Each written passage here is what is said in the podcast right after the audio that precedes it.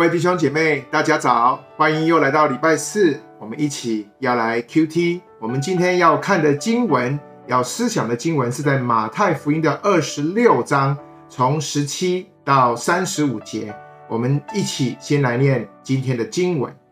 除酵节的第一天，门徒来问耶稣说：“您吃逾越节的筵席，要我们在哪里给你预备？”耶稣说。你们进城去，到某人那里，对他说：“夫子说，我的时候快到了，我与门徒要在你家里守逾越节。”门徒遵着耶稣所吩咐的，就去预备了逾越节的筵席。到了晚上，耶稣和十二个门徒坐席，正吃的时候，耶稣说：“我实在告诉你们，你们中间有一个人要卖我了。”他们就甚忧愁。一个一个的问他说：“主是我吗？”耶稣回答说：“同我沾手在盘子里的，就是他要卖我。人子必要去世，正如经上指着他所写的。但卖人子的人有祸了。那人不生在世上，倒好。”卖耶稣的犹大问他说：“拉比是我吗？”耶稣说：“你说的是。”他们吃的时候。耶稣拿起饼来，祝福，就掰开，递给门徒说：“你们拿着吃，这是我的身体。”又拿起杯来，祝谢了，递给他们说：“你们都喝这个，因为这是我立约的血，为多人流出来，使罪得赦。但我告诉你们，从今以后，我不再喝这葡萄汁，直到我在我父的国里。”同你们喝新的那日子，他们唱了诗，就出来往橄榄山去。那时，耶稣对他们说：“今夜你们为我的缘故都要跌倒，因为经上记着说，我要击打牧人，羊就分散。当我复活以后，要在你们以先往加利利去。”彼得说：“众人虽然为你的缘故跌倒。”我却永不跌倒。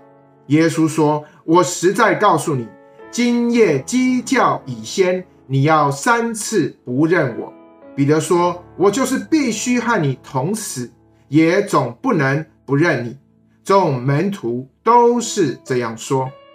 亲爱的弟兄姐妹，大家平安，大家早。我们看到今天的 QT 文章啊、经文比较长，我会以几个部分与大家一同来思考。首先，我们先来看十七到十九节。在今天的经文一开始，耶稣的门徒来问耶稣说：“我们要在哪里预备逾越节的宴席呢？”我们看到这个一年一度的盛宴，它其实必须及早准备。所以门徒先问耶稣，那耶稣告诉他们：“你们进城去。”各位，如果你们有看路加福音的记载，它其实更是详细。耶稣其实已经将一切的事他都安排好。那耶稣只是希望门徒可以按着他的指示去做，所以当门徒遵着耶稣的吩咐的时候，甚至在门徒还不确定该朝什么样的方向去的时候，其实耶稣已经早已做了必要的安排。亲爱的弟兄姐妹，我们在跟随耶稣的脚中行，不也是这样的吗？当神呼召你去服侍他的时候，也是如此。其实耶稣不需要给你一张密密麻麻的待办事项的清单，然后跟你说你该做什么，或者是不该做什么。各位弟兄姐妹，比起知道要做什么，那更重要的是我们有没有一颗愿意去的心。其实我们的主早就已经在你的前面做好安排，我们只需要照着他的要求，只要你愿意，你其实很快就可以上路了。那我们看到第二个部分，我们是从二十到二十五节。表面上，我们这里看到耶稣好像是向这十二个门徒说：“你们当中有一个人会出卖我。”然后要他们彼此去猜疑。但是实际上，耶稣却是一直在提醒犹大要悔改。想不到，耶稣在与门徒吃着最后晚餐的时候，他还是愿意给犹大有机会来悔改。我们知道，在过去以色列设宴招待客人的传统当中，主人的两旁通常都是主人的好朋友，或者是这些有地位、有尊贵的人。所以，如果你仔细观察经文，在耶稣所说的这句“同我沾手在盘子里的，就是他要卖我”，那这句话其实显露出耶稣是让犹大坐在他的身旁，因为只有在身旁，他能够才可以与他一同沾那个面包。那我们知道，在耶稣身旁的是另外一个门徒，也就是那个耶稣所爱的门徒约翰。所以弟兄姐妹，我们看到这是耶稣向犹大表示友好的方式。那耶稣希望在最后一刻，犹大仍然能够悔改，但是很无奈的，犹大到了最后，他还是不愿意悔改，甚至他能够演戏，因为我们看到犹大问耶稣说：“拉比，是我吗？”这也证明犹大到最后仍然刚硬，不愿意悔改。亲爱的弟兄姐妹，我们看到，如果耶稣从头到尾把犹大视为一个罪有应得的人，你觉得耶稣会一开始还会选犹大当门徒吗？那我知道，耶稣绝对一开始就知道犹大会卖他，但是耶稣仍然呼召他。所以，我们的主并不是不愿意救犹大。我们的主甚至给了犹大门徒的职务，耶稣给他了三年的机会，但是是犹大他自己甘愿沉沦为灭亡之子，是犹大甘愿丢弃使徒的位分，往自己想要的地方去的。所以我认为耶稣其实是为了犹大，可说是费尽了心思，他也花尽了苦心，但是很可惜，犹大至终没有悔改。并且仍然自己做决定要卖主，所以弟兄姐妹，今天我们也借着这段经文要警醒。今天在教会里面，我们是否也是这样？像犹大是别有用心的人呢？可能我们虚假的功夫做得十分到位，我们祷告，我们也带敬拜，我们也聚会，我们甚至去传福音，我们样样都学得很像。但是除了这位全知的神以外，其实没有人能识破这些假冒为善的行为，但是我要说，我们的主一直在容忍我们，也在提醒我们，好像过去在容忍提醒犹大一样。我们其实都需要求主来怜悯我们，能够看到自己里面需要被对付的。我们接下来继续看二十六到三十节，那是耶稣在与门徒做最后的晚餐的记载。那这也是耶稣设立圣餐的记载。那在今天的经文里面，耶稣和门徒还一起享用他最后的晚餐。那是耶稣死在十字架前的前一晚，也就是一年一度的逾越节晚餐的之夜。那在当晚，我们都知道以色列会宰杀并且献祭最好的羔羊，那目的是纪念上帝带领他们离开埃及为奴的日子。那也在这天晚上。那耶稣也为门徒设立了一个新的逾越节的晚餐。我们看到这个饼就代表耶稣的身体在十字架上面破碎，那葡萄汁则代表耶稣的血从十字架上面流出来。所以耶稣要门徒以晚餐来纪念。那这个纪念不是纪念死人的祭，而是去纪念、去去相相，能够被提醒他在十字架上面所做的事。所以今天，当我们用圣餐的时候，我们是去纪念，去被提醒，用圣餐来提醒耶稣为我们所所摆上的爱，以及耶稣的恩典。那当然，圣餐也代表耶稣与我们一同坐席。当我们一起用用圣餐的时候，我们代表耶稣与我们同在。那同时，我们众人也是同心来享用。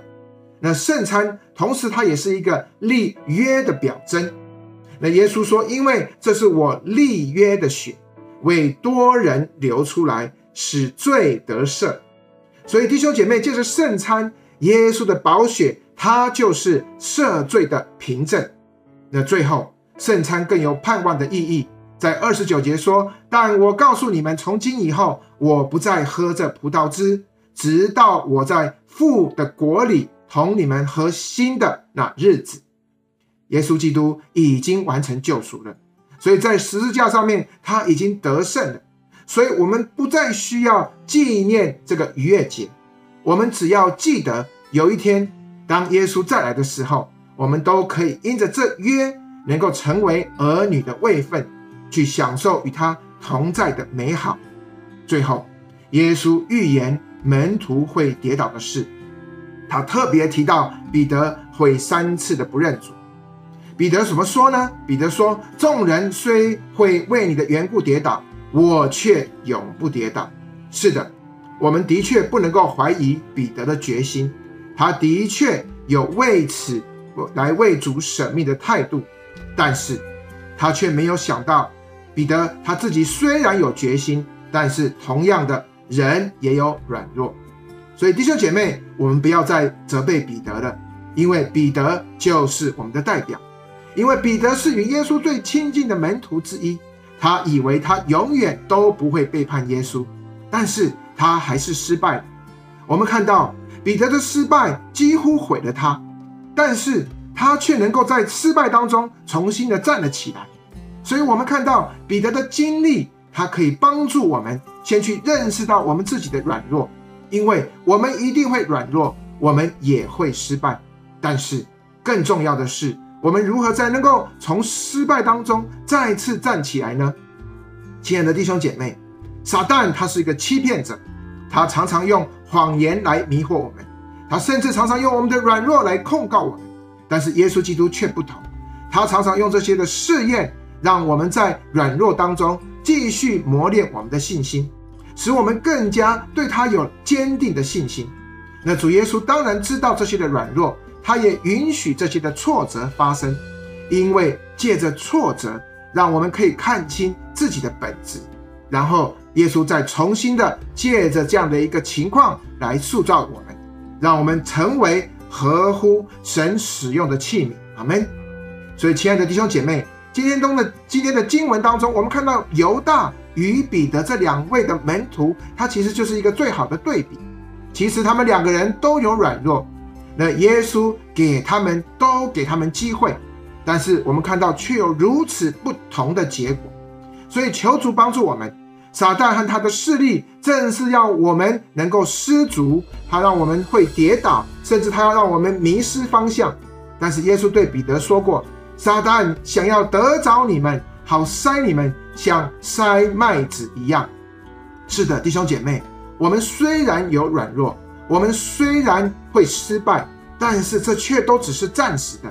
我们却要只像要彼得一样，我们要以悔改，我们也要以谦卑和信心来面对，为我们任何的软弱和失败来悔改，以谦卑来代替我们灵里的骄傲，让我们不再对自己有信心，而是对那位爱我们、为我们舍命的主充满信心。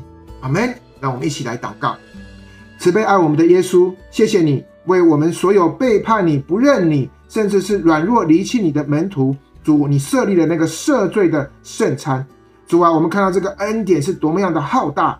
主啊，求主留心，让我们可以留心听你常常警告的话语。主啊，让我们以恐惧战惊的心来摆脱贪婪，并且谦卑的寻求主你的怜悯。求主让我们可以领受你身体宝血所带来那个更新的生命，主啊，帮助我们，主啊，能够活出一个每天靠主得胜的生命。祷告，奉耶稣基督的名求，阿门。亲爱的弟兄姐妹，愿神的话再次成为我们脚前的灯，路上的光，帮助我们过每天得胜的生命。阿门。我们下次再见。